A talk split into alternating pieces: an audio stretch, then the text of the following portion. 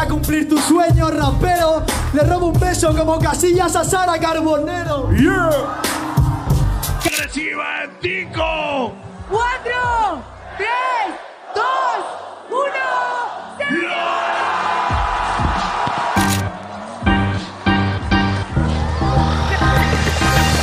Hoy tenemos a Pablo Pérez Rueda en Engrama, también conocido como Blon o el Rey sin Corona, aunque para ser más precisos, ahora ya podemos llamarlo el Rey con Corona o Rey Legítimo, ya que el pasado 31 de julio se consagró finalmente como campeón de la Red Bull Batalla de los Gallos, después de batir el récord de participaciones en nacionales, nada más y nada menos que 10 años peleando por tan deseado título.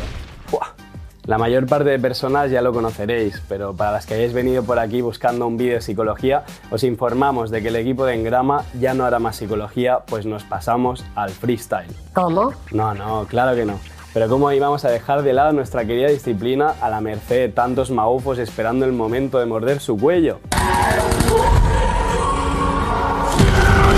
Los que hayáis venido aquí buscando un vídeo de psicología, os recuerdo que no solo hacemos entrevistas a personas del gremio, sino que también nos interesa lo que hay más allá del muro. Con Blon hemos hablado de freestylers que se preparan sus rimas, de la cada vez más plausible muerte del freestyle mainstream o de su retiro como gallo de batallas. Pero también hemos hablado del tren de pensamiento que genera a la hora de rapear, del miedo escénico, del toque que Pablo padece desde los 9 años de edad o de la fatídica frase que todos los raperos piensan antes de rapear. ¿Queréis saber qué frase es? Quedaros con nosotros y pronto lo sabréis. ¡Buah! Menuda rima. Recordad acceder al grupo de Telegram que hemos creado, donde encontraréis tanto un chat de psicología como un tablón de novedades y promos para las formaciones que encontraréis en nuestra web, en gramapsicología.es. También hemos abierto un servicio de terapia online para todas aquellas personas que busquéis terapia de confianza basada en evidencia científica. Para ello, no olvidéis darle un repasillo a la descripción del vídeo. Sí, sí, aquí debajo, a tan solo dos clics. Bien, queridos y queridas, disfrutad del vídeo, un abrazo, chao chao.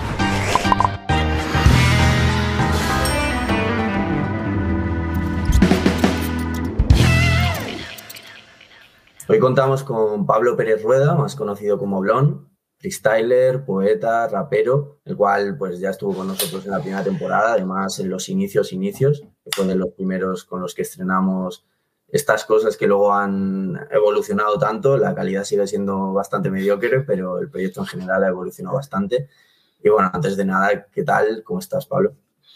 Bien, bien. Eh, sí que es verdad que ya he visto que habéis evolucionado mucho el proyecto desde la primera vez que charlamos y me alegro mucho de que estéis ahí poco a poco dando, dando esos pasos.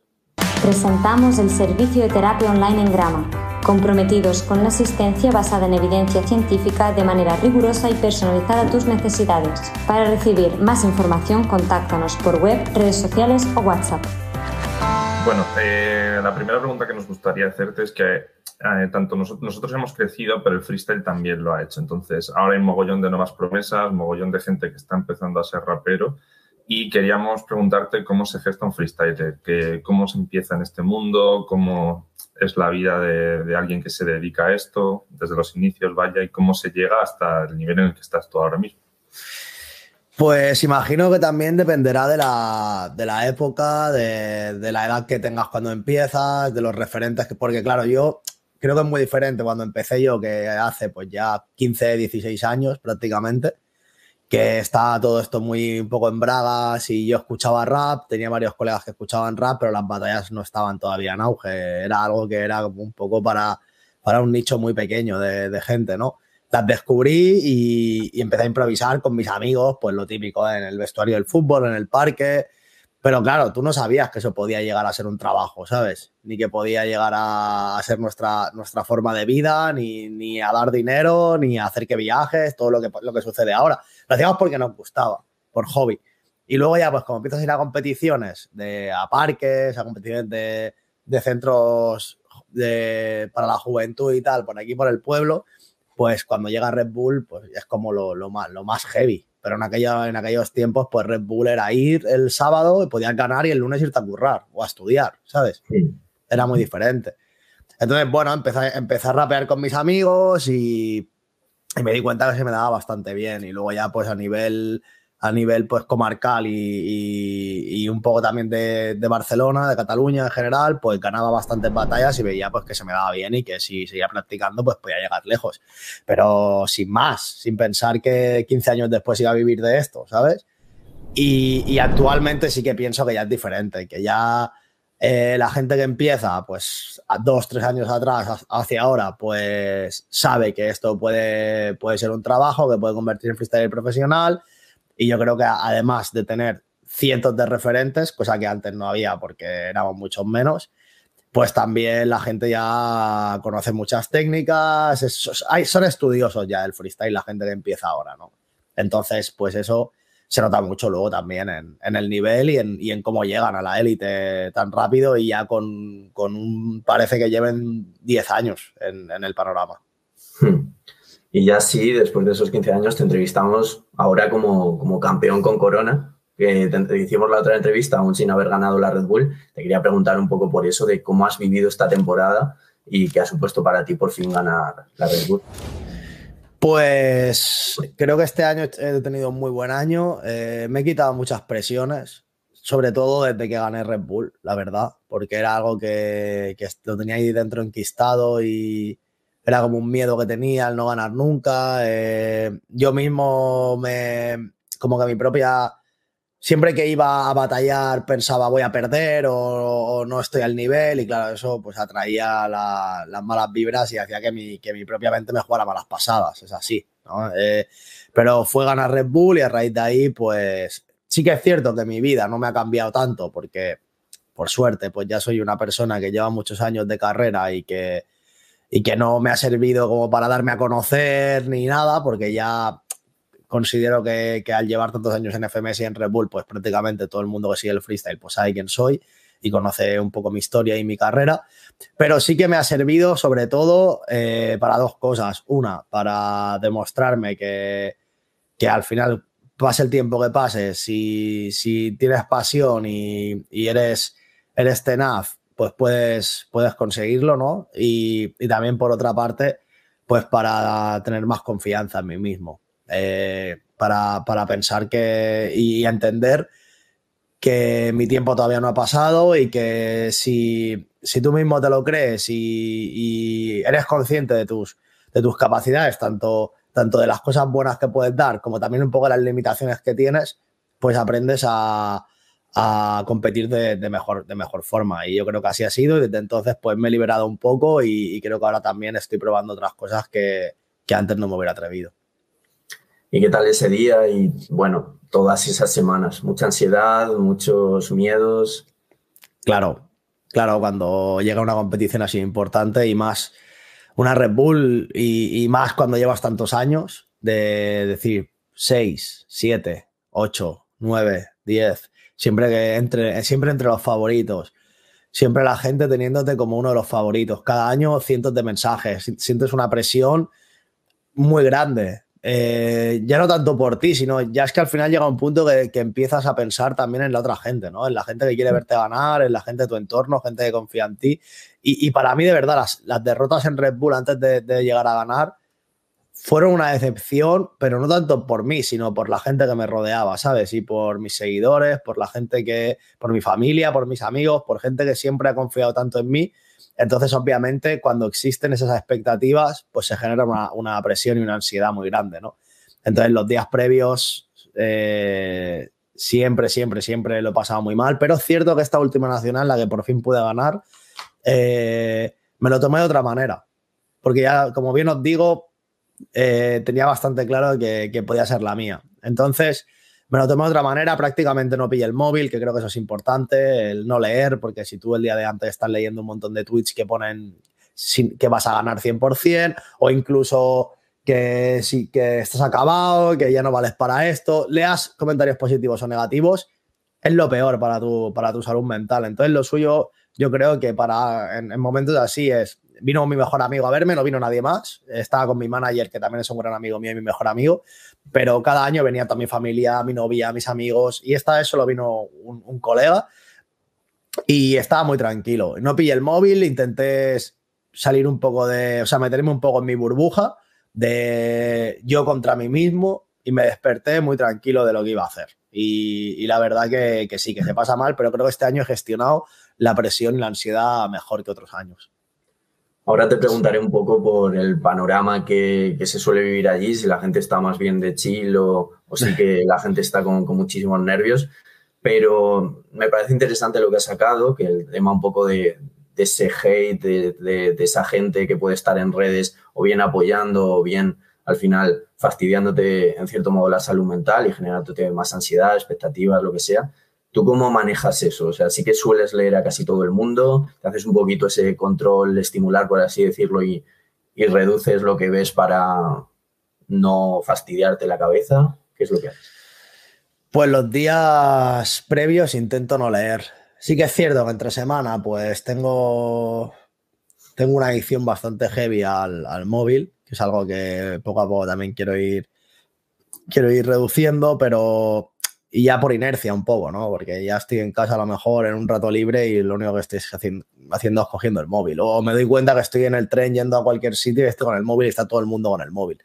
Y eso al final yo creo que, que no, lo pensaba justo esta mañana, ¿no? Que me he puesto a pasear al perro y he dejado el móvil en casa y digo, joder, qué bien estoy paseando al perro sin el móvil en la mano, ¿sabes? Y creo que eso eh, es como algo que nos genera muchísima ansiedad. O sea, a mí por lo menos me genera como mucha ansiedad, mucha angustia el estar todo el rato viendo cosas que me importan poco, muchísima información en muy poco tiempo y, de cosas sobre todo que no me están aportando nada. Entonces, como que yo mismo no estoy, como que durante ese rato parece que yo no esté conmigo mismo. Y son ratos que son muy largos, porque durante el día te das cuenta de que, que están muchísimas horas. Entonces, poco a poco creo que estoy aprendiendo a eso, pues a a no a, intentar no estar con el móvil, porque estar con el móvil ya supone, y sobre todo en nuestro caso, ¿no? El entrar en redes, porque ya entras por inercia y el entrar en redes significa leer muchas cosas sobre ti y, y constantemente, pero ya no porque sean malas o buenas, porque hay de todo y muchísimas más buenas que malas, por suerte, pero es como todo el rato, todo el rato, todo el rato. Entonces, eh, estoy intentando eso, ¿no? Pues coger un libro, eh, pasear, eh, ver una película o simplemente estar conmigo mismo, meditar, hacer diferentes cosas que, que antes no, no, hacía y que ahora, pues poco a poco estoy pillando esos hábitos. Y creo que es que es súper importante porque, porque el, el, hecho de estar todo el rato percibiendo, teniendo inputs de 100.000 cosas diferentes es que hace que yo creo que no estés en ningún momento, no tengas en ningún momento paz interior. Y ahora quería hacerte la pregunta del millón, entre comillas, que es el cómo se gana una final. Quiero decir, ¿qué es lo que ha cambiado realmente este año? ¿Cómo has preparado ese torneo? Y cómo has ganado, entre comillas. Ibas mirando rival por rival, ibas batalla a batalla, tenías una idea general de todo el torneo. ¿Cómo lo hiciste, vaya? Pues la verdad que yo creo que el cambio más eh, heavy que hubo y, el cambio que, se le puede dar más importancia conforme a otras ediciones fue el de la mentalidad, sin ninguna duda. O sea, el levantarme y decirle a mi amigo que está durmiendo conmigo, este año sí. En la mañana de la Nacional me levanté y le dije a mi amigo, este año sí. Le dije, ¿ves esa mesa que hay ahí? Que había una mesita en la habitación del hotel. Le dije, ahí esta, noche va a estar el trofeo, seguro, 100%, no tengo ninguna duda.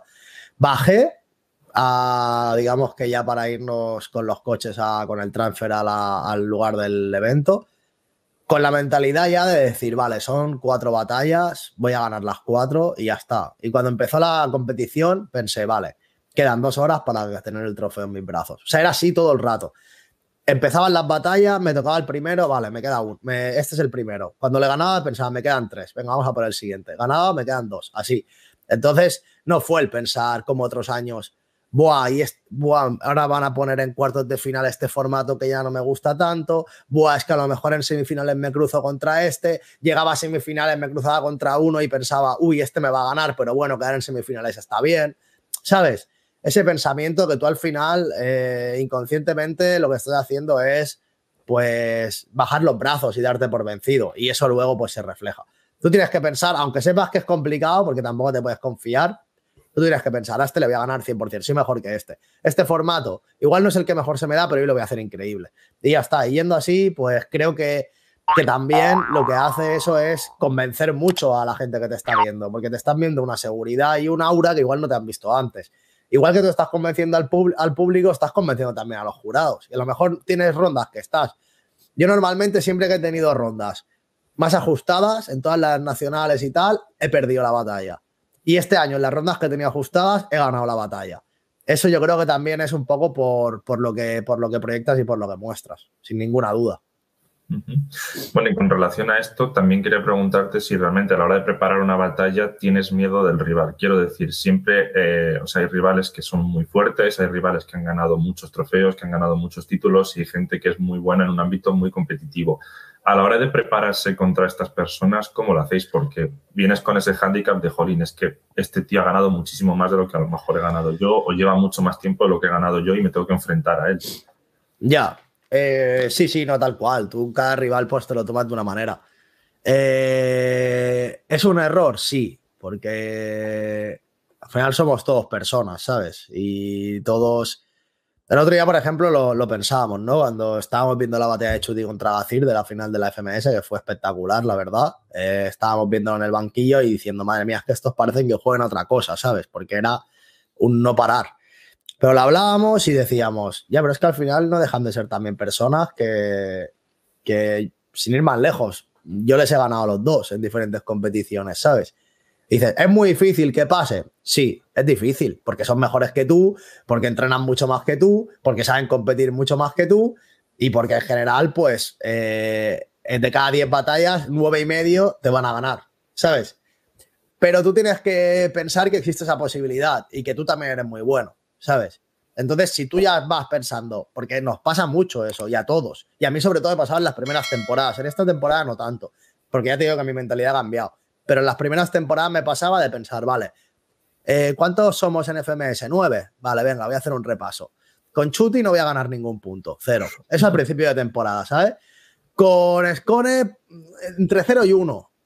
Con este tres, seguro. Con este también tres. Con este igual uno o dos. Y ya me hacía yo mismo mi, mi esto y luego prácticamente era así. Pero muchas veces, siempre contra el que yo pensaba voy a ganar 0 o 1, o sea, 0, siempre ganaba 0. Por ejemplo, Chuti. Contra los que decía voy a ganar 1 o 2, normalmente era 1 o 2. Pero a veces contra el que decía 3, ganaba 0. Y ahí ya me descuadraba todo, ¿sabes? Entonces tú eso no lo puedes hacer. Tú tienes que ir contra todos igual y pensar que vas a ganar todas las batallas. Porque si yo ya antes de, de la temporada un momento, que me están llamando. Sí, sin problema. Pues eso, que, que lo afrontas. Obviamente tú sabes el nivel que tiene cada uno, pero sabes que también son todos muy buenos. Que sí, que ganarle a Chuti y a Gacir en un formato FMS sabemos que es muy complicado, pero también te motiva. Porque también vas, te quita un poco la presión de. Tiene que ser una victoria obligatoria, ¿no? Ya no solamente para ti, sino a ojos del público un poco. Entonces, ser ellos sí que tiene que ser más jodido, porque para ellos una victoria obligatoria es prácticamente el 98% de las batallas, ¿sabes? Y eso sí que es más jodido. Al final, yo, por ejemplo, considero que, este año en, FMS, pues sí que se ha visto eh, que yo tengo el nivel para estar arriba, pero es lo que hablaba con Escone. Nosotros podemos ganar la Liga de los Mortales, ¿no? Que empieza a partir del tercero, ¿sabes? Eh, pues Mena, Escone, Sweet, Zasco, eh, yo mismo, pues somos gente que hemos quedado ahí arriba este año y que hemos hecho batallas muy buenas. Eh, y que creo que, que, por el bagaje llevamos. Y luego gente nueva, pues como Sawi, que también la ha hecho muy bien. Sara, que ha tenido muy buenas batallas. Tirpa, que al final es un campeón del mundo. O sea, es que es una locura el nivel que hay.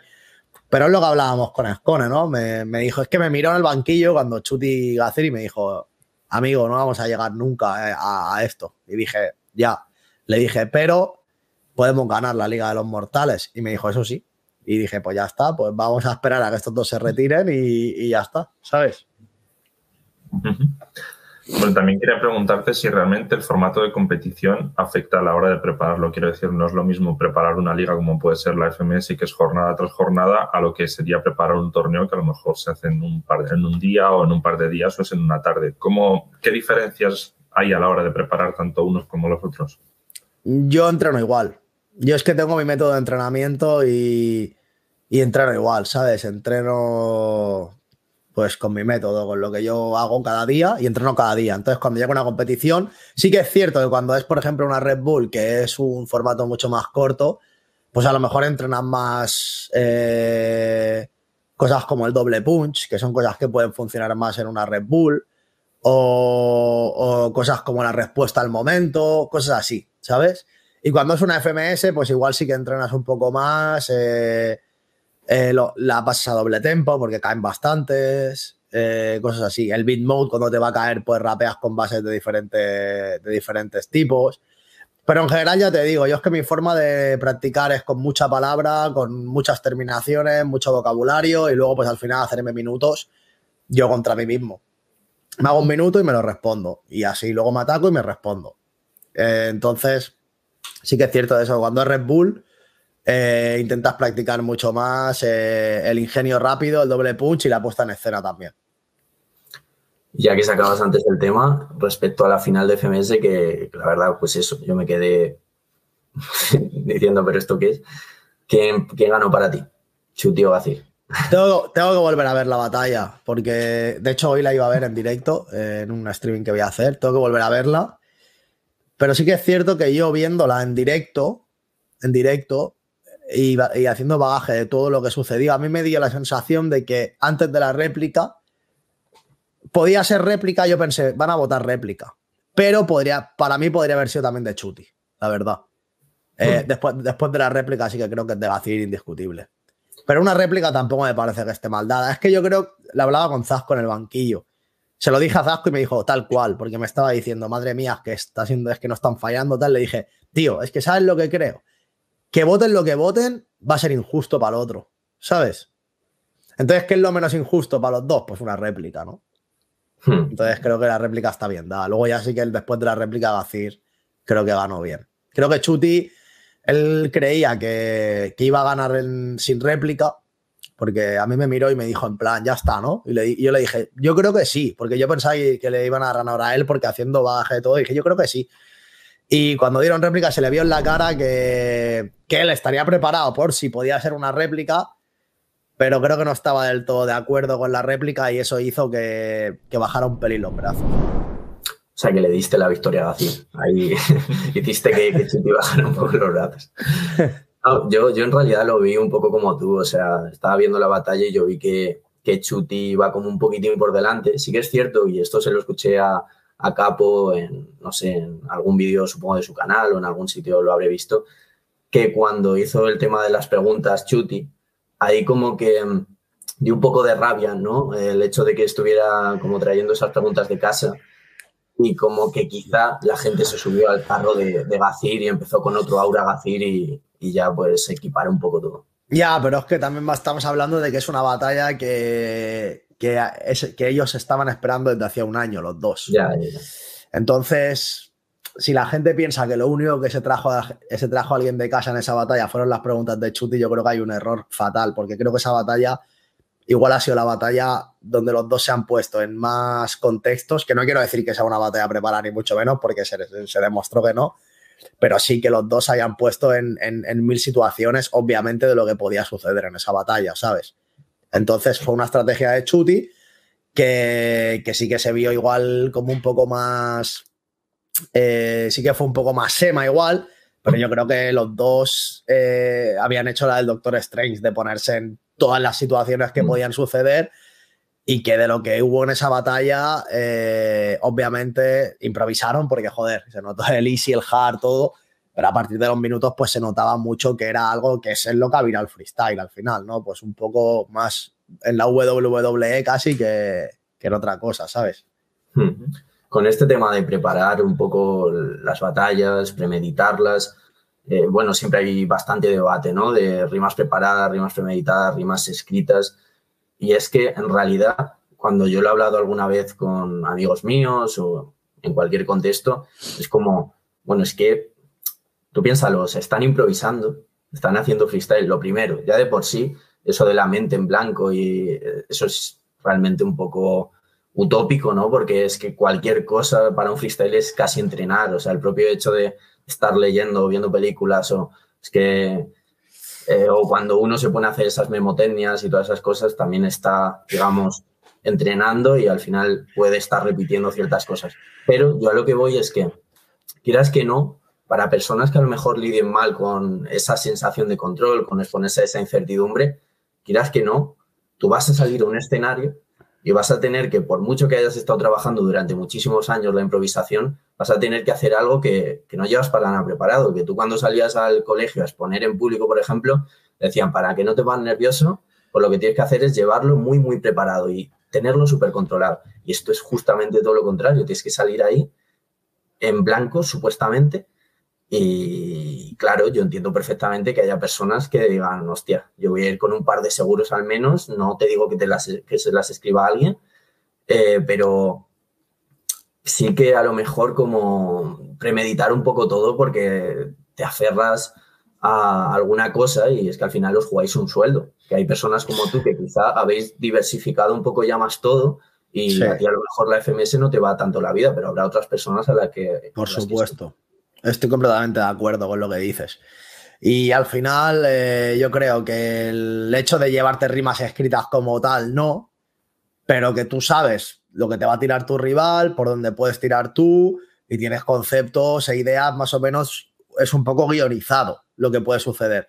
Que luego muchas veces en tu cabeza piensas, vale, pues eh, a este le puedo tirar de esto, si en algún momento dado él me tira de esto, pero luego igual nos, una batalla va por otro camino completamente diferente.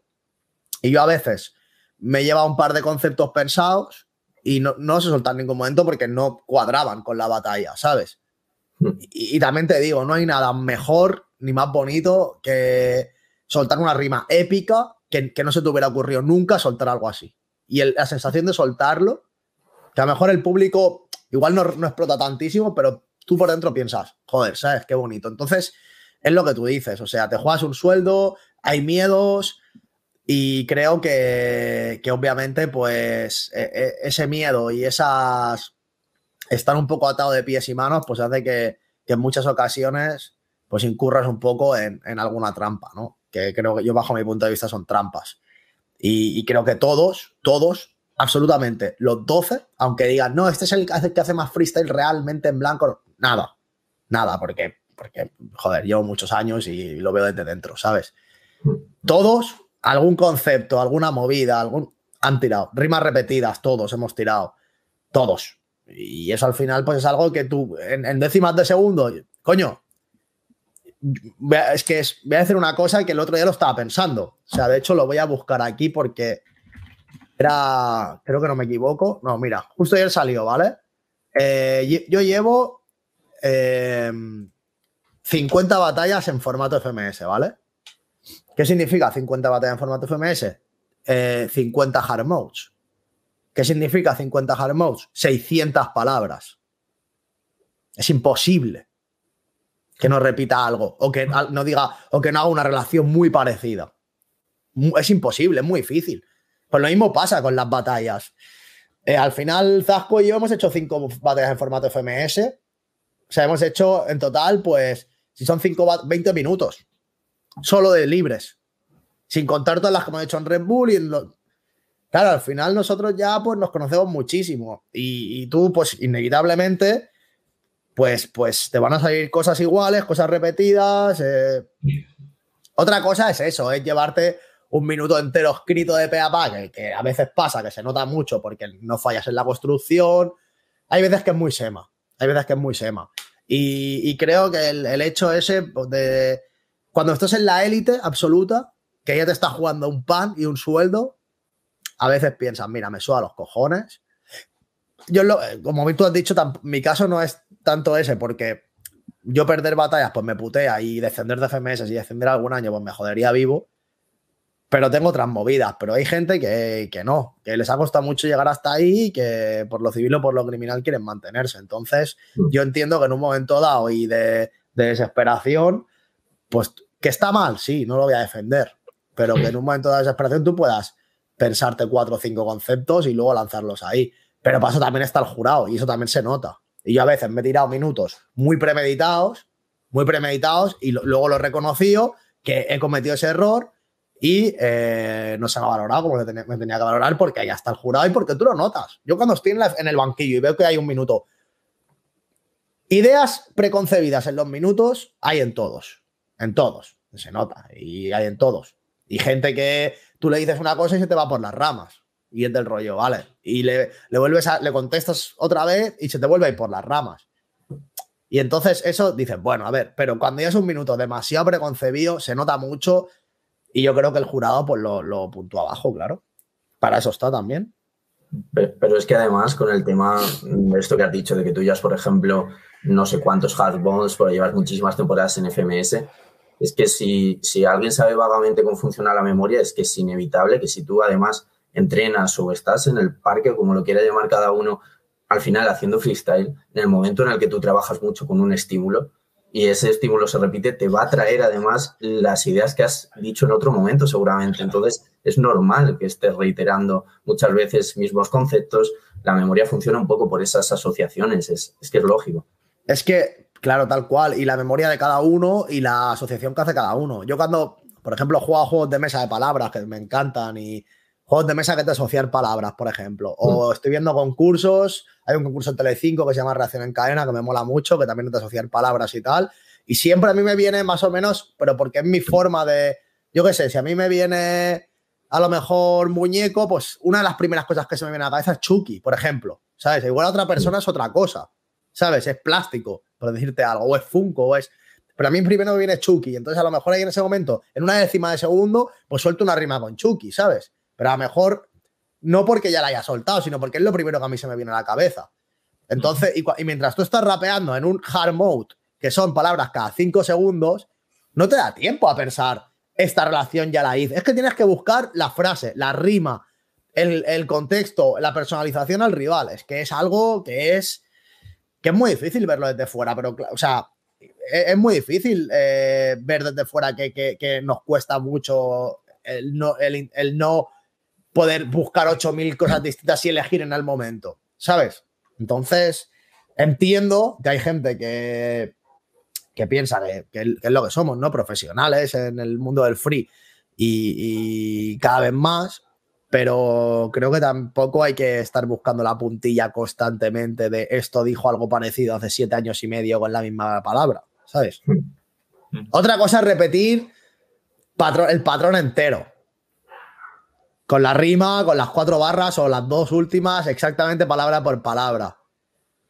Eso ya sí que es un poco más de que, de que, de que a lo mejor te has memorizado completamente eso, toda la barra entera, ¿sabes? No el concepto. Por ejemplo, pasó con Gacir, ¿no? Con lo de la lámpara de Pixar, voy a pisar tus vocales. Pues igual, lo de la lámpara de Pixar, voy a pisar tus vocales, o la lámpara de Pixar porque piso tus letras, o apago tu, tu vocabulario. Pues ese, ese concepto se ha hecho mil veces mil veces. Pero igual sí que mi ingenio es un genio que de la, lámpara sale, soy la lámpara de Pixar, voy a aplastar tus vocales. Ahí ya sí que creo que entró, hubo un poco más de controversia por eso, porque sería una frase que él ya habría hecho un par de veces y en ese momento, pues su propia mente y su propia memoria rebuscó ahí, pero él no era consciente en ese momento, ni llevaba, vamos, no lo dudo mucho porque yo sé que ese niño es un genio, pero vaya, tener todas las palabras del, del abecedario con dos barras perfectas y encajarlas, joder, tampoco vayamos a pensar tanto a. No vamos a pensar tan allá, porque al final todos hemos repetido conceptos y, bueno, eh, hubo un poco esa. esa hubo un poco esa movida cuando pasó eso, ¿no? Y, pero joder, al final creo que, que entendemos, que entendemos cómo funciona la memoria, vosotros más que yo, pero justo como lo has explicado tú, Marcos, pues yo creo que, que perfecto. Bueno, ahora que estamos hablando también de todo el tema de rimas repetidas, de patrones, de todo este mundo del freestyle, eh, lo primero que hay que dejar claro es que esto no es algo objetivo, o sea, no hay una forma correcta de hacerlo y quería hablarte también eh, de al final cómo vivís esto, porque a la hora de las batallas se puede vivir de diferentes roles. Puede ser el rol de jurado, puede ser el rol de participante o puede ser el rol de espectador. Entonces, quería ver un poco cómo se vive cada batalla eh, desde pues, diferentes roles que hay y, por supuesto, que, cómo afectan cosas como el, jurado que toca ese día o mismamente el público, que eso tiene el público a la hora de las batallas también.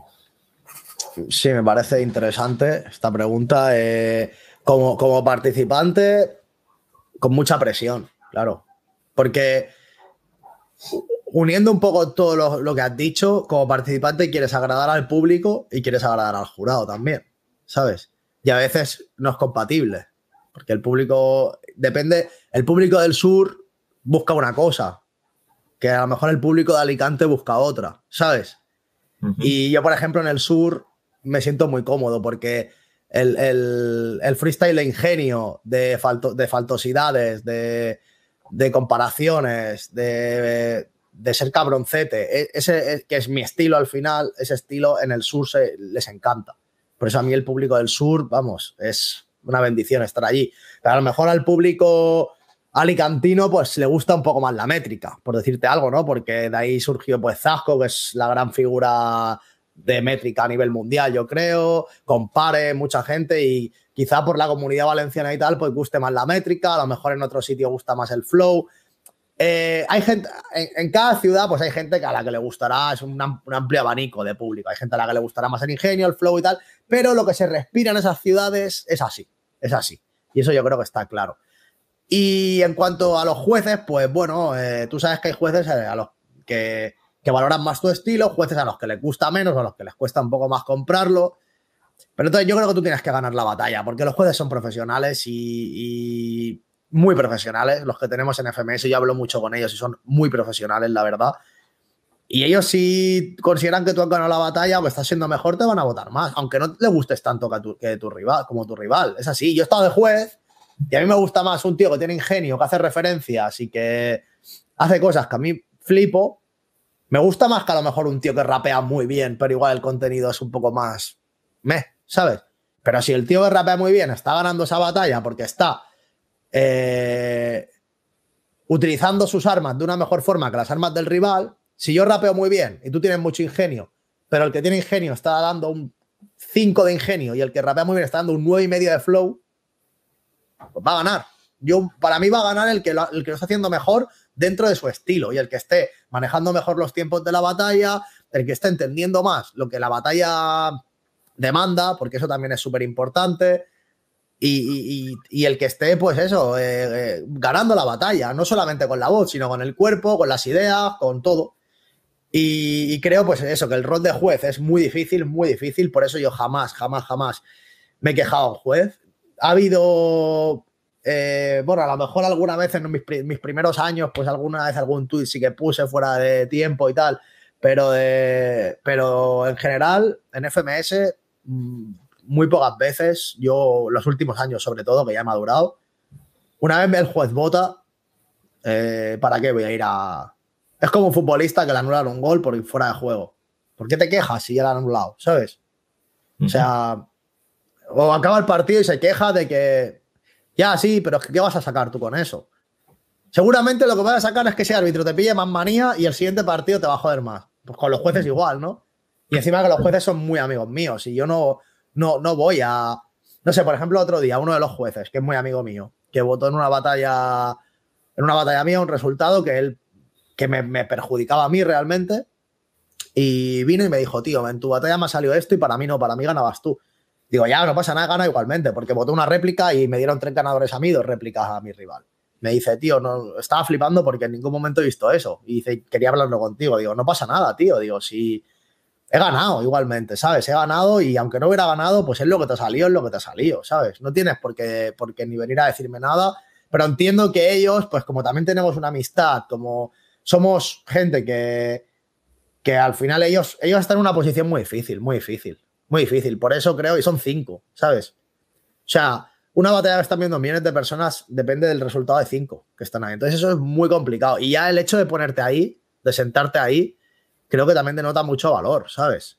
Yo estaba viendo la final de Chutigacir y veía a los jueces y decía, pobrecillos, tío, es que están en esa posición y los veía todos así, tiesos, votando en plan sin hacer una mueca y he pensado, joder, tío, es que qué putada. Entonces, por eso, para mí que un juez, pues a veces me dé un resultado que, bajo mi punto de vista, pues no es el resultado que yo esperaba o el que yo creo que era, que era el resultado justo, bueno, pues a, ver en qué he fallado o en qué creo que considero que, que he aflojado para que él pues no me, no me diera como ganador y a mejorarlo. Y luego como participante, pues mucha presión, eh, muchos miedos, porque algo que es curioso, que creo que vosotros como psicólogos pues lo vais a entender y, y, lo vais a, y os va a hacer gracia seguro. Eh, todos los freestylers, todos, y yo hablo con todos, antes de las batallas, da igual que lleven ya 48 jornadas, siempre cuando estamos abajo de las escaleras, que Beca ya nos va a presentar para ir a hacer el minuto de presentación, siempre tenemos un pensamiento. ¿Y si ahora salgo y no sé rapear? Me he olvidado de golpe. Siempre, ese pensamiento está siempre. ¿eh? Y mira, y tú puedes llevar ya mil batallas en el formato, haber rapeado esa misma mañana, pero tú siempre tienes el miedo de salir y no saber rimar. Siempre. De hecho, yo estoy en la escalera abajo y, y me pongo a mirar alrededor y veo una silla y pienso, ¿y si ahora me ponen silla de palabra, qué digo? Y ya empiezas, pum, pum, no me se va a venir ninguna idea con silla. Y ya eso mismo, pensamientos intrusivos que te empiezan a, a joder, tío. Pero una vez tú estás con el micro, es que da igual, es que puedes pegarte rapeando cuatro horas. Vas a decir rimas mejores, peores, conceptos mejores hilados que otros, pero, pero ese miedo siempre, siempre, siempre, siempre está ahí, siempre.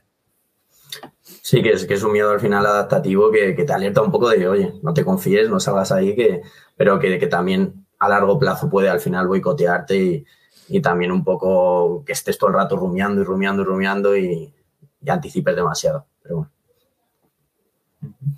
Sí, no, a ver, también quería preguntar relacionado con todo esto que acabamos de hablar y demás, eh, realmente si el, si el freestyle tiene un límite. Quiero decir, eh, tú a la hora de crear tu personaje, entre comillas, o tu forma de rapear, no dependes solo de ti mismo, de tu estilo y de lo que te guste, también dependes un poco de lo que van a hacer tus rivales, de lo que votan los jueces, de lo que vota el público y sobre todo que llega un momento en el que las ideas se acaban y parece que se acaba, ¿no? Porque ya hemos, ya está todo eh, dicho, hay un mogollón de gente haciendo freestyle ahora, entonces parece que está como todo inventado ya, ¿no?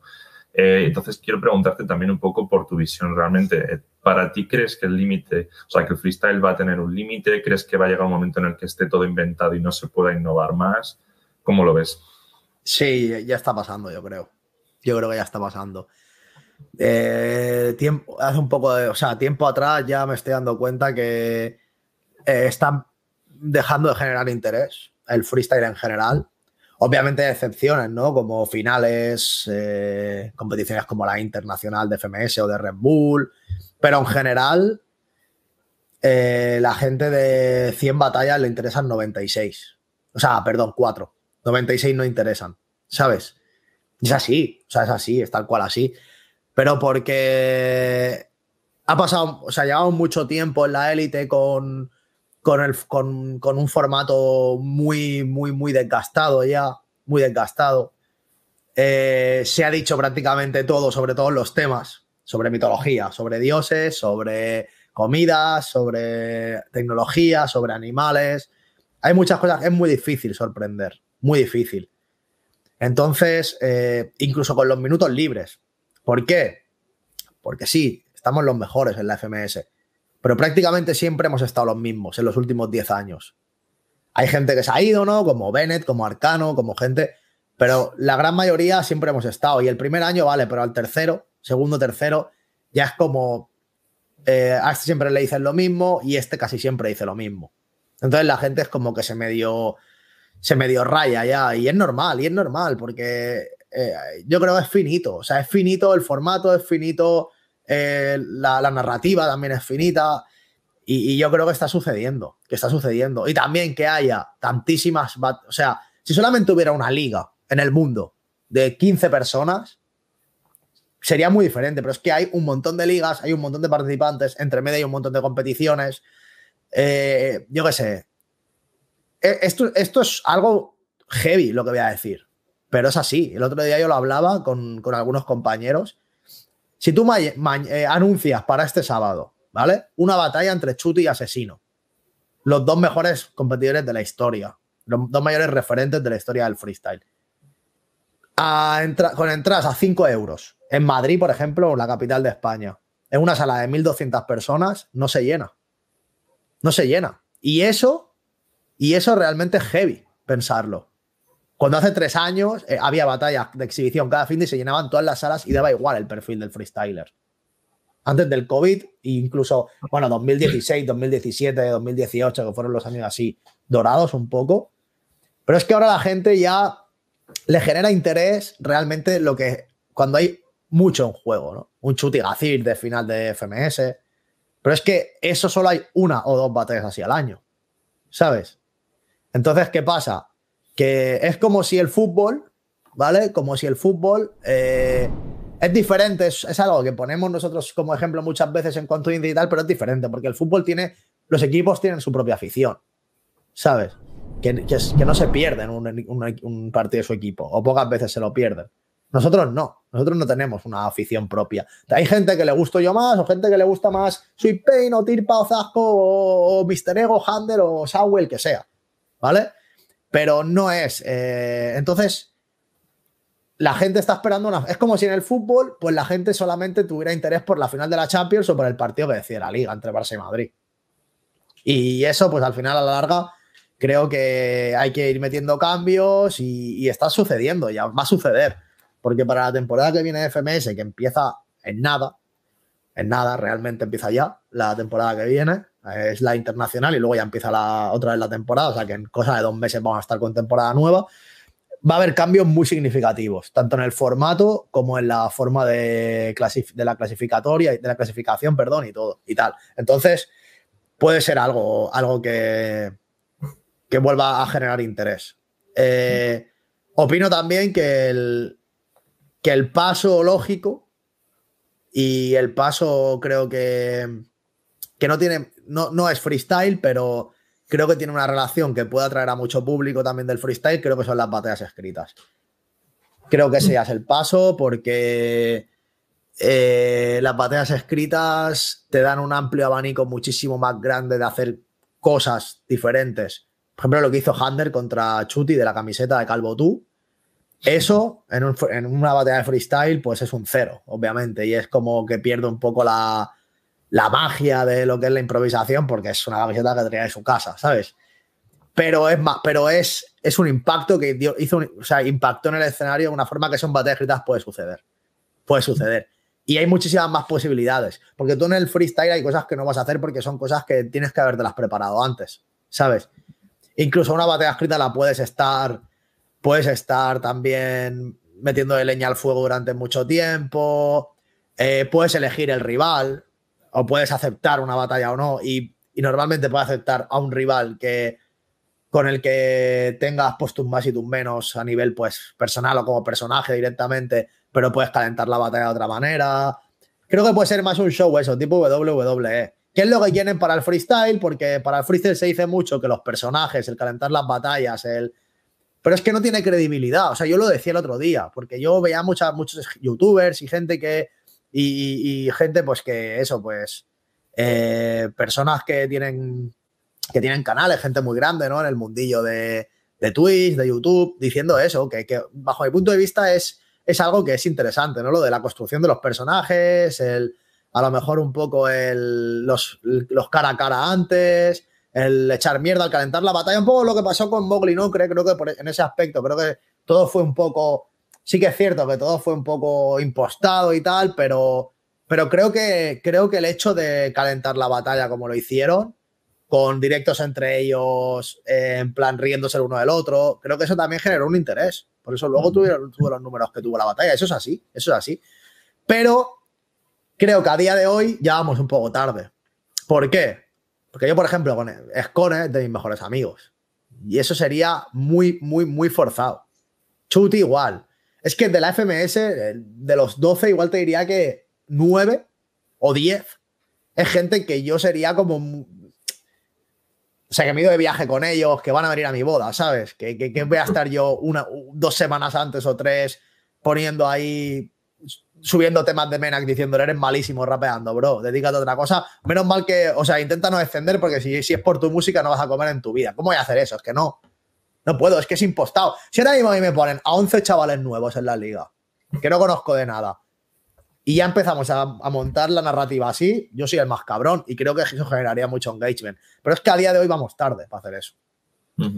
También creo que a lo mejor habría que reeducar demasiado al público para que entendiera que, que al final sois actores en ese sentido. Y además también tendríais que de algún modo ver remunerado todo ese trabajo, pues, que estaríais constantemente generando un lore, una narrativa que, claro, un tío de la WWE está cobrando un poco por, por su vida en general y toda su vida, mm, todo lo que utiliza en redes prácticamente es un papel, o sea, está todo el rato nutriendo todo lo que vaya a ser la batalla posterior.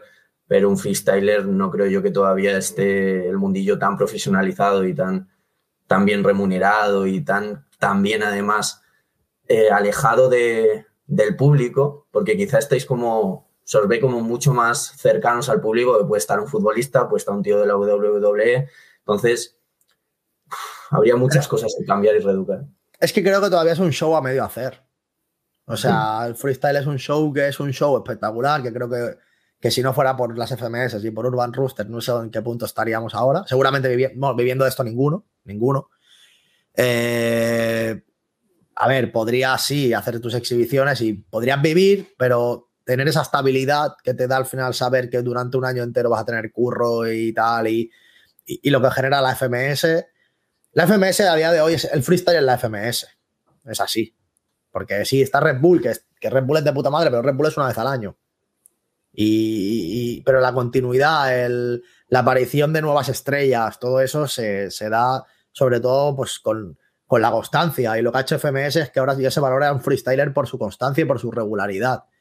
Porque un freestyler antes, cuando no había FMS, salía en Red Bull, hacía un batallón de locos o dos, o llegaba a semi internacional y tenía todo el año ya, eh, todo el año era súper, ¡buah! Este es el puto amo, tal, porque no se le volvía a ver hasta el año siguiente prácticamente. En FMS tú haces una jornada increíble, eres nuevo, sub, asciendes, una jornada de locos, la segunda, me, la tercera, me, y la cuarta ya le suban la polla a la gente. Esa es que es así. Hmm. Es que es así. Totalmente. Pues. yo relacionado con esta continuidad también quiero sacar un tema importante que es el tema del burnout, por así decirlo, el acabar quemados o el pues, llegar incluso a odiar el rap, ¿no? Sí que ha habido testimonios de gente que, ha dicho, mira, he terminado el freestyle o me he retirado porque necesito un descanso de, de, rapear, un descanso de todo. Entonces también quiero que hablemos un poco de, de ello, de qué es tener esa continuidad y si realmente, o sea, ha llegado un momento en el que te has cansado del freestyle. Claro, mucho. Y más yo, que llevo tantos años y que he vivido tantas etapas y que considero que a veces ha sido injusto conmigo y que me ha costado tanto remontar y que de golpe tenía una mala racha y he visto pues como que la gente me hacía igual más un vacío y pensaba, joder, macho, y todo esto estos años de que han servido, todo lo que he conseguido, ¿sabes? Pero ya te digo, mira, yo, en cuanto a eso del burnout, del burnout de estar quemado y tal, esto es una cosa que es una realidad. Y es triste decirlo, ¿eh? Porque es triste porque al final nos ha costado mucho estar donde estamos. Pero yo te puedo asegurar que de los 12 freestylers que estamos en la Liga de España, yo puedo hablar de, mi perspectiva, ¿no? Porque es la liga en la que yo estoy. 10 de nosotros, te puedo decir 10, 11, perfectamente. igual excluyo alguno, pero 10, seguramente 11. Si mañana nos tocara el euromillón, no volveríamos a hacer nunca más batallas. Y es así, ¿eh? Porque eso lo hemos hablado nosotros. Yo otro día estaba hablando en el, en el bus, de hecho, con uno de, un compañero mío de la liga que también lleva mucho tiempo haciendo batallas y tal, y me lo dijo. Yo le dije, es que tal cual. Entonces, ¿qué pasa? Nos gusta batallar, sí. En el momento disfrutamos, sí. Es algo que yo me planteaba muchas veces dejarlo. Yo después de esta temporada quería dejarlo. Antes de empezar la temporada, pues dije, es la última, 100%. Y se lo dije a toda mi gente, tal. No, no, no lo anuncié ni nada porque pensé, bueno, voy a ver cómo. Pero me, me, me lo he pasado tan bien me he sentido tan bien, me he quitado tanta presión, que al final es algo que tú cuando estás batallando, yo sé que si lo dejara lo echaría mucho de menos. Y, pero, eh, pero solamente el hecho de estar en el escenario y de batallar. Todo lo de antes y todo lo de después, no. Es que no, es que es así. No, porque al final eh, tú estás ahí también porque, porque, porque te da dinero, es que es así. Te da dinero, pero es que a qué precio también, ¿no? A veces lo pensamos, a qué precio nosotros estamos eh, tan expuestos. Eh, es que es complicado. Es que se entiende y que, sabemos a lo que nos exponemos. Y lo hemos elegido también y nadie nos obliga, ¿no? Y hay mucha gente que les, les tener nuestro puesto. Pero cuando llevas tantos años, has vivido tantas cosas y tal, es, bastante complicado, es bastante complicado. Entonces ya te digo, eh, creo que ya se ha convertido en esa, hemos llegado al punto ese, al punto de que no odiamos el free, porque es que ya te digo, a mí batallar, ver las batallas me da un poco igual. Yo las veo porque tengo mi canal y con la gente sí que me gusta verlas y tal, pero yo si no, no veo nada, nada, o sea, cero. Pero yo llegado a un punto ya de eso, que ya estamos súper quemados y que, que ya se ha convertido eso en nuestra forma de vida y, y, nos da un poco de miedo, ¿no? También salir de esa zona de confort. Pero ya te digo, si el día de mañana eh, a cualquier. Ya es que no me voy con lo del euromillón, ya me voy con que mañana nos ofrezcan a cualquiera de nosotros un contrato cobrando tres veces más que lo que cobramos en la FMS para hacer un disco. O que nos van a. O si, o si mañana nos dijeran, mira, vais a cobrar lo mismo que cobráis en FMS durante los próximos 10 años, pero no voy a hacer batallas, solo temas. Y os va a ir bien, os va a ir como para FMS con canciones. Todos, ahí sí que te digo que los 12 dejamos la FMS. Seguro, seguro. Relacionado con esto, también iba, lo has mencionado tú ahora, el tema de las canciones y demás, y quería hablar un poco también de la otra faceta creativa de los freestyles. O sea, al final no solo son batallas, también imagino que os gustará intentar pues, crear vuestra poesía. Tú tienes libros también y no sé si habrá alguno más en mente. Eh, crear canciones, crear otro tipo de contenido artístico. Eh, y explotar otras facetas que no sean solo las batallas. Eh, quería hablar un poco de, de ello, de cómo tú como artista te ves en ese, en ese sentido. Eh, ¿Te gustaría explorar otros campos, eh, compaginarlo con las batallas, cambiar totalmente de perspectiva y decir, yo qué sé, me alejo de redes sociales y de todo y me voy al monte a cuidar cabras mismamente? Eh, un poco cómo te ves tú en ese sentido. Pues cada vez más cerca de lo del monte, lo he pensado más de una vez. Pero, pero en cuanto a... Sí, yo creo que a mí lo que ya me gustaría, y creo que el paso natural, no sé si ya lo voy a dar este año cuando acabe esta temporada. Es que no puedo decir nada porque es que no sé cómo me va a ir la temporada, pero yo siempre digo que cuando me, voy me retiraré cuando yo vea que ya no. Dos, cuando pasen dos cosas. Una, que no disfruto nada, que hay alguna temporada que me ha pasado. Y otra, cuando ya vea que ya no doy. Que ya estoy ahí y que. Ya no es que, no es que gane o pierda, sino que, que soy pues un poco que, que, como que da igual, que esté ahí o que no esté, no va a cambiar nada, ¿no? Ni para mí ni para la gente, ¿sabes? En ese momento yo creo que daré un paso al lado. Y yo creo que ya mi, mi, paso natural es irme a hacer canciones. Eh, de hecho, hubo una época que saqué bastantes y me iba muy bien. Tengo mucho público, eh, por suerte, de musical. O sea, veo los números de mis canciones y son números de que sé que si a día de hoy los retomo y me sigue yendo igual de bien, que espero y supongo que sí, puedo hacer una carrera musical sin ninguna duda. O sea, no voy a ser Quevedo, pero, pero puedo hacer mi carrera musical y llenar mis salitas y gente que venga a mis conciertos, que, que escuche mis temas y, y, a mí es lo que de verdad me llena. O sea, para mí la, la sensación de haber, escuchar el beat que te envían, escribir la letra, irte al estudio, grabarlo, irte a hacer el videoclip y cuando ya te mandan el videoclip montado y los cinco minutos antes de subir el videoclip, es que es una plenitud, es que eso sí que no lo puedo comparar con nada, tío, con nada. Eso es algo y que luego a lo mejor el tema no tiene mucho alcance, pero el hecho de saber que todo eso lo has gestado tú desde cero y sí, a ver, ese y luego también pues obviamente el tema de, del streaming, ¿no? También es algo que, que me funciona muy bien. El canal de YouTube, pues es el canal de YouTube de, de batallas, pues uno de los más vistos de, del país y del mundo hispanohablante. Tengo mucha, mucha suerte de que la gente lo recibiera con los brazos abiertos y, también. Y, y, sé que en, que en, Twitch hay un abanico de posibilidades muy grande, tanto en Twitch como en YouTube, ya no solamente de freestyle, sino de otros temas que a mí me gustan mucho, como por ejemplo el fútbol. Y creo que, que si, Claro, ¿qué pasa? Que ahora yo hago batallas y todo lo tengo supeditado un poco a eso, ¿no? al freestyle, a... No es porque no tenga tiempo, porque tiempo tengo a tope, pero es que el tiempo que tengo igual lo empleo en improvisar.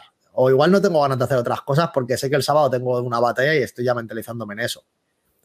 Entonces, por eso es complicado. Pero yo sé que el día que no tenga batallas, pues igual voy a ser mucho más proactivo, voy a hacer muchas más cosas en Twitch, voy a hacer más temas, eh, y bueno, otras puertas que también tengo abiertas, que al final llevo mucho tiempo, mucho tiempo trabajando y diversificando y atacando diferentes nichos por eso, para cuando el día que no esté el freestyle, pues yo no quiero hacerme rico. O sea, si es que al final ricos no somos ninguno. Nosotros cobramos bien, pero como puedes cobrar en un trabajo que cobres bien, ¿sabes? Pero, y tampoco tengo un nivel de vida excesivamente alto.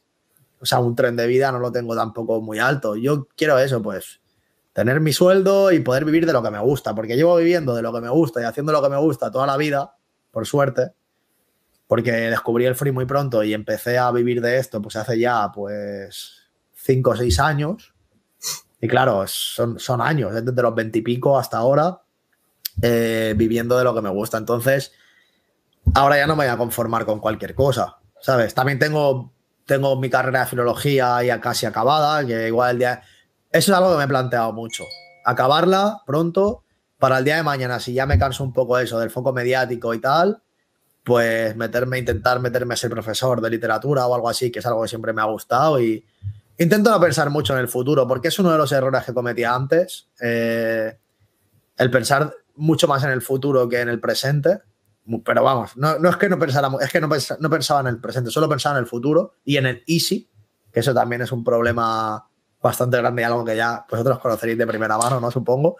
Y pensaba tanto en el easy, nunca vivía el ahora, jamás. Y, y el easy siempre han sido cosas eh, negativas, ¿no? Y si el día de mañana dejo de ganar dinero, y si ahora de golpe me tengo que ir de la casa en la que estoy, ¿qué, ¿dónde me voy a ir? ¿Qué casa, voy a tener que buscar otra casa? ¿Y si en esa casa no admiten animales? ¿Y si de golpe tal? Siempre es el easy, siempre. Y eso poco a poco, pues estoy intentando, estoy intentando, pues, disfrutar más del momento y de, porque mi novia muchas veces me lo dice, ¿no? Mi novia que es psicóloga también, muchas veces me lo dice, me dice, es que estás viviendo algo que, que, que, en un futuro echarás que cuando se acabe y seas mayor y tal, echarás la vista atrás y, ojalá puedas echar la vista atrás y pensar, joder, qué tiempo más espectacular viví y cómo lo disfruté, ¿sabes? No solamente pensar qué guay estuvo, no, cómo lo disfruté. Y eso es algo que realmente tiene que ser así.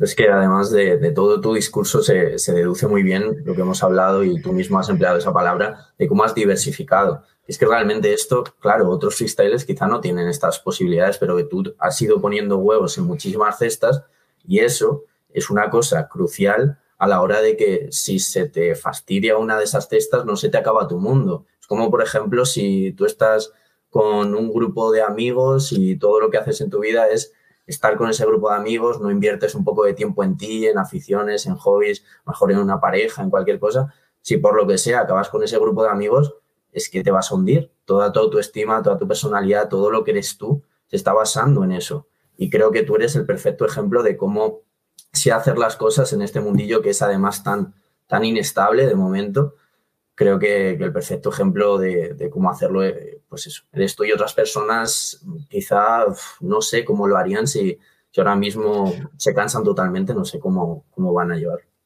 No, tal cual. Es que yo hace mucho tiempo que lo estoy viendo eso, ¿no? De, por una parte hay que alimentar al monstruo, ¿no? Que no puedes dejar de darle comida nunca porque si no... Y por otra parte eso, que... Es que también también he hecho también he hecho muchos contactos porque he estado en varios programas de televisión, tengo muchos contactos de muchos ámbitos distintos. Y luego también pues el freestyle, ¿no? O sea, esté o no como, como competidor, sé que dentro del mundo del freestyle, pues soy una voz autorizada, eh, una leyenda, por qué no decirlo, dentro de, mi, disciplina, ¿no? Y eso pues también eh, en un futuro pues te puede abrir muchas puertas. Eh, ya sea como juez, como organizador, como caster o incluso como manager, porque no, eh, conozco el mundillo, tengo un ojo bastante avispado como para poder captar talento rápido, eh, porque he hecho muchas batallas y lo capto muy rápido. O sea, no, no es por tirarme flores, pero tanto Mena como Tirpa como Sweet Pain, y ellos tres lo dicen siempre, fui el primero que puse un tweet sobre ellos. Nada más verlos este chaval va a llegar lejos, este chaval es buenísimo, este chaval tal. Y en plan los había visto en una batalla en la regional. Y los tres, y mira dónde están los tres. Y bueno, Gacir ya, Gacir fue un caso que tampoco tenías que tener mucho ojo. O sea, Gacir, mi madre que lo, fue verlo a lo mejor 20 segundos, porque yo me acuerdo de la regional que él ganó, que estaba mi madre ahí en casa y mi padre, y me dijeron, ¿quién va a ganar? Vete a tal, los que ellos conocían, ¿no? Le dije, ¿qué va? A ganar ese chaval Gacir. Y me dicen, ¿quién es ese? Y dije, ese va a ganar. Y lo vieron 10 segundos y me dijeron, sí, sí, tienes razón. Y entonces, claro, o sea, al final tú te, das cuenta, ¿no? Y, para captar talento, y, a mí me gustaría mucho, ¿no? El poder captar talento, el hacerme un equipo de trabajo también. Y también conozco muy bien el panorama desde dentro. Entonces, y tengo los contactos, porque conozco a los organizadores de todas las competiciones, conozco al director de todas las competiciones importantes. Y creo también pues que para un chaval que, que lleve pues poco tiempo a lo mejor en el free, pero que yo a lo mejor lo, me, lo, lo y me guste lo que hace y le diga, le, proponga trabajar conmigo. Ya no solamente como manager, porque conmigo también podré trabajar como sparring un poco, que yo fuera su sparring un poco, ¿no? Como entrenador, como entrenador porque sé improvisar, no todos los managers saben improvisar, ¿no? Eh, creo que también sería pues algo llamativo para ellos, ¿no? Porque a mí me hubiera gustado que en mis inicios pues me pillara piezas o Iván Armán o JJ o gente que, que, eran mis ídolos o que, o, que yo, o que yo consideraba que eran leyendas de lo suyo. Hmm. Para ir ya terminando, me gustaría sacar un último tema, si te parece bien. Es que en su día ya nos contaste que fuiste diagnosticado de TOC. No sé si en algún momento te han puesto alguna otra etiqueta diagnóstica. Nosotros no somos muy amigos de esas etiquetas diagnósticas, pero evidentemente sí que son útiles para, para un poco describir ciertos comportamientos. Yo mismo, eh, en su momento, también fui diagnosticado de TOC, entonces me parece ahora guay el poder compartir algunas experiencias y poder contar entre, entre los dos y Carlitos, que además, pues que estás estudiando ahora el PIR, eh, te sabes perfectamente todo el tema de las oposiciones, los síntomas y bueno. entonces, me gustaría preguntarte para empezar de cómo empezó ese tema, cómo empezó el, tema de las compulsiones, las obsesiones, todo el tema del TOC y luego ya ir profundizando en ello. Pues de bien pequeño, sobre todo de adolescente o así, yo hubo una... Hubo un, día que no, no, no, no, te sabría decir tampoco cuál fue el motivo exacto, pero como que empecé a pensar en la muerte. Era pequeño y estaba jugando al Espiro de Dragon, tío. Me acuerdo perfectamente, imagínate. Me acuerdo, tío, imagínate. Debía tener nueve o diez años. Y empecé a pensar en la muerte, en el vacío, en tal, tal, y me empecé a paranoiar la muerte y, nunca mejor dicho, y desde ese momento, tío, eh, empecé a pillar un, miedo irracional hacia la muerte, pero a, fuego. Y entonces, pues empecé a desarrollar eso, ¿no? Que si no hacía ciertas cosas, pues me iba a morir. O mm. cuando, me iba, cuando me iba a dormir, si no hacía un ritual que tenía de tocar las cosas, eh, apagar la luz tantas veces, mirar debajo de la cama tantas veces, cerrar la puerta tantas veces, los cajones, que no me iba a despertar.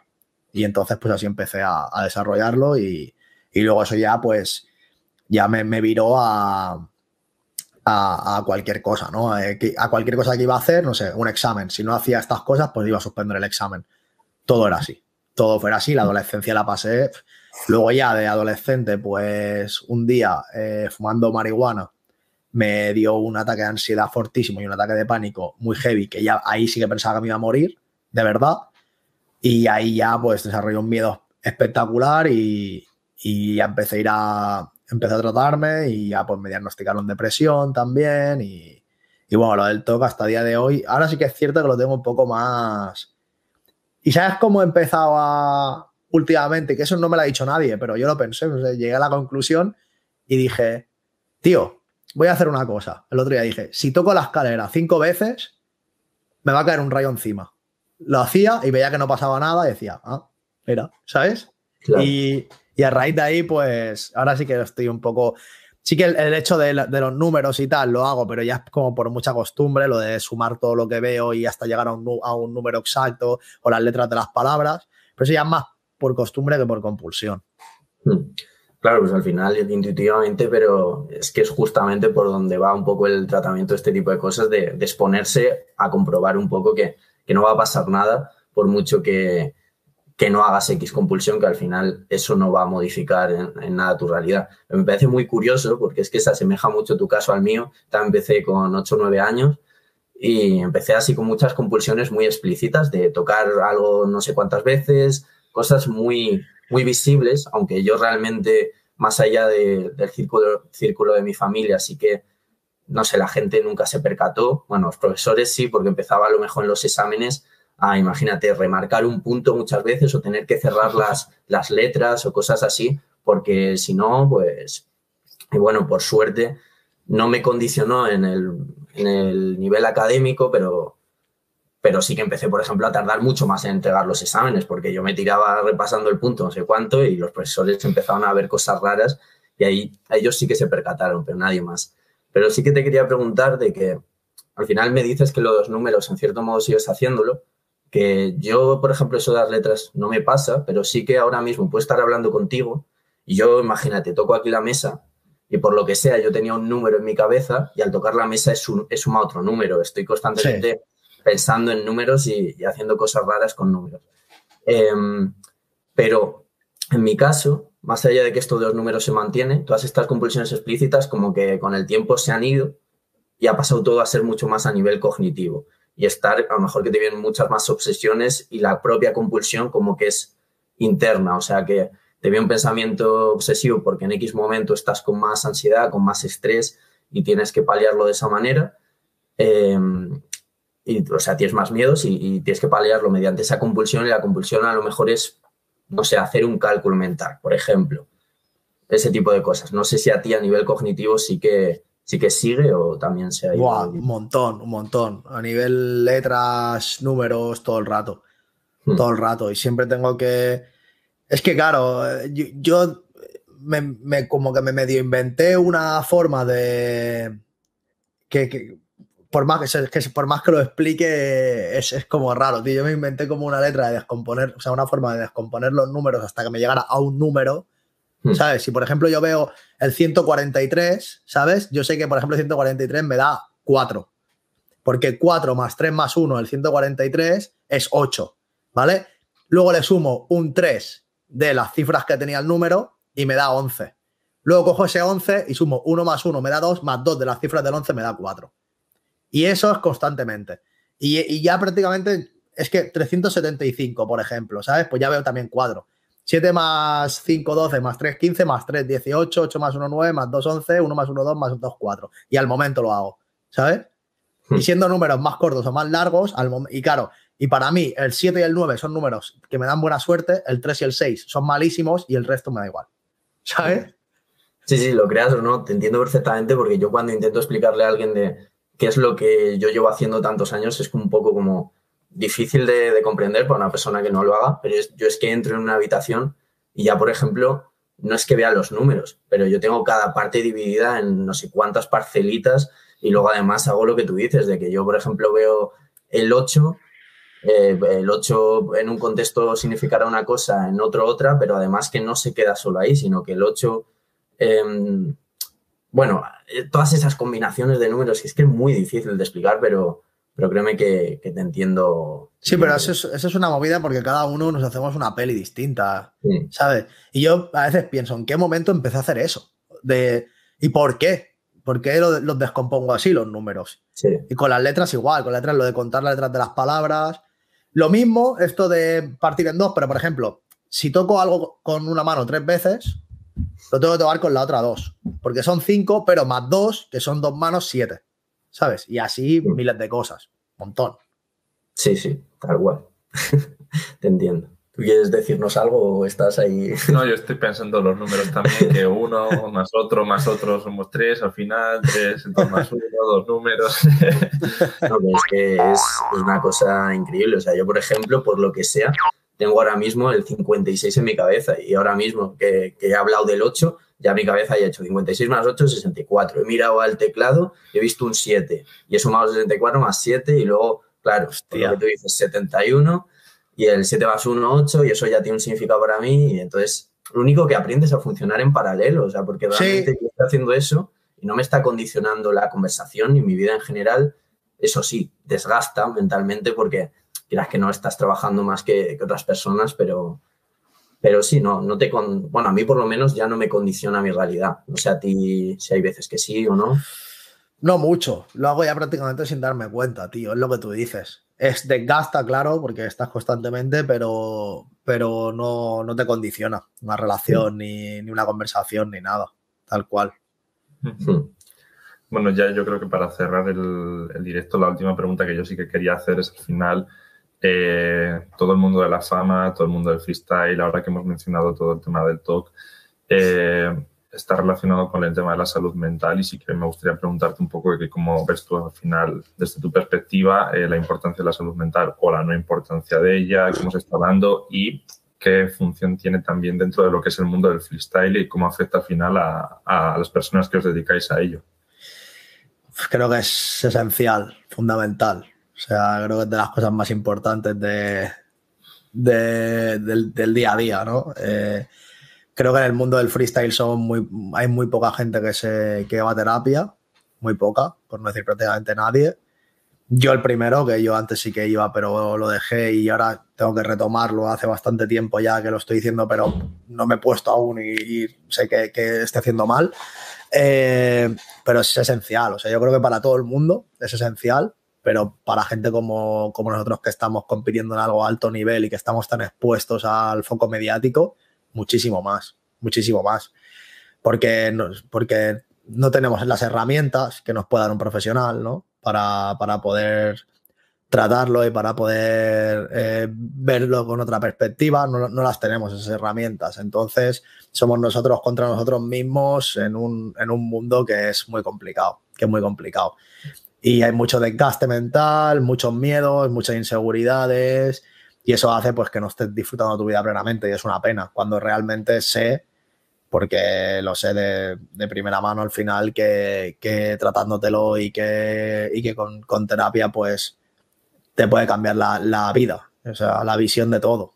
Entonces, eh, tuvimos, hemos tenido psicólogos dentro de, dentro de la FMS, pues que eran psicólogos muy orientados a, a, la competición, ¿sabes? A dar el máximo rendimiento dentro de la, de la competición no tanto a tu día a día, a tu vida personal, que también pues cada uno tiene su vida, sus, sus problemas personales y cada uno tiene una vida completamente diferente. Al final hay uno que tiene una vida de una manera, otro que la tiene de otra, un, también un, un núcleo familiar distinto cada uno, unas relaciones diferentes. Es así.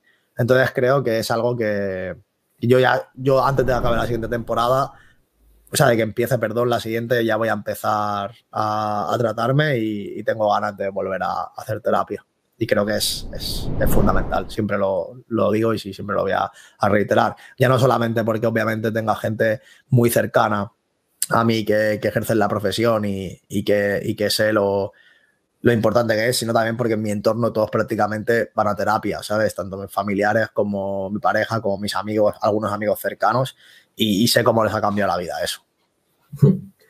Pues cerramos por aquí, si te parece. Eh, antes de nada, pues animamos a, a, Urban a que, ya que desde Engrama otros compañeros, no nosotros, pero otros compañeros nuestros sí que ofrecen terapia desde Engrama, pues que, que Urban nos contrate y estemos allí con los freestylers. Así es, si ves esto, ya sabes. Y nada, eso que muchas gracias Pablo por otra vez compartir un rato con nosotros y a ver si la próxima o en algún momento podemos coincidir en persona. Nada, gracias a vosotros y ojalá que sí y nos podamos conocer. Y Carlito, suerte con el PIR, tío. Muchas gracias. Pero, ¿cuándo lo tienes? Eh, pues uf, salió en enero, esta convocatoria salió mal, en fin, muy pocas plazas, mucha gente y demás, así que yo también voy a por la siguiente temporada a ver qué tal, qué tal se nos da.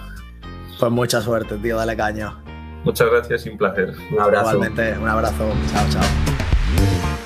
Gracias por ver este vídeo, os dejamos por aquí un enlace a nuestra última formación y por aquí algunos vídeos que os pueden resultar de interés. Si estáis buscando ayuda psicológica, también podéis mirar en la descripción del vídeo donde encontraréis nuestra web y podréis solicitar asistencia terapéutica de un profesional confiable y que os ofrecerá ayuda psicológica basada en evidencia científica.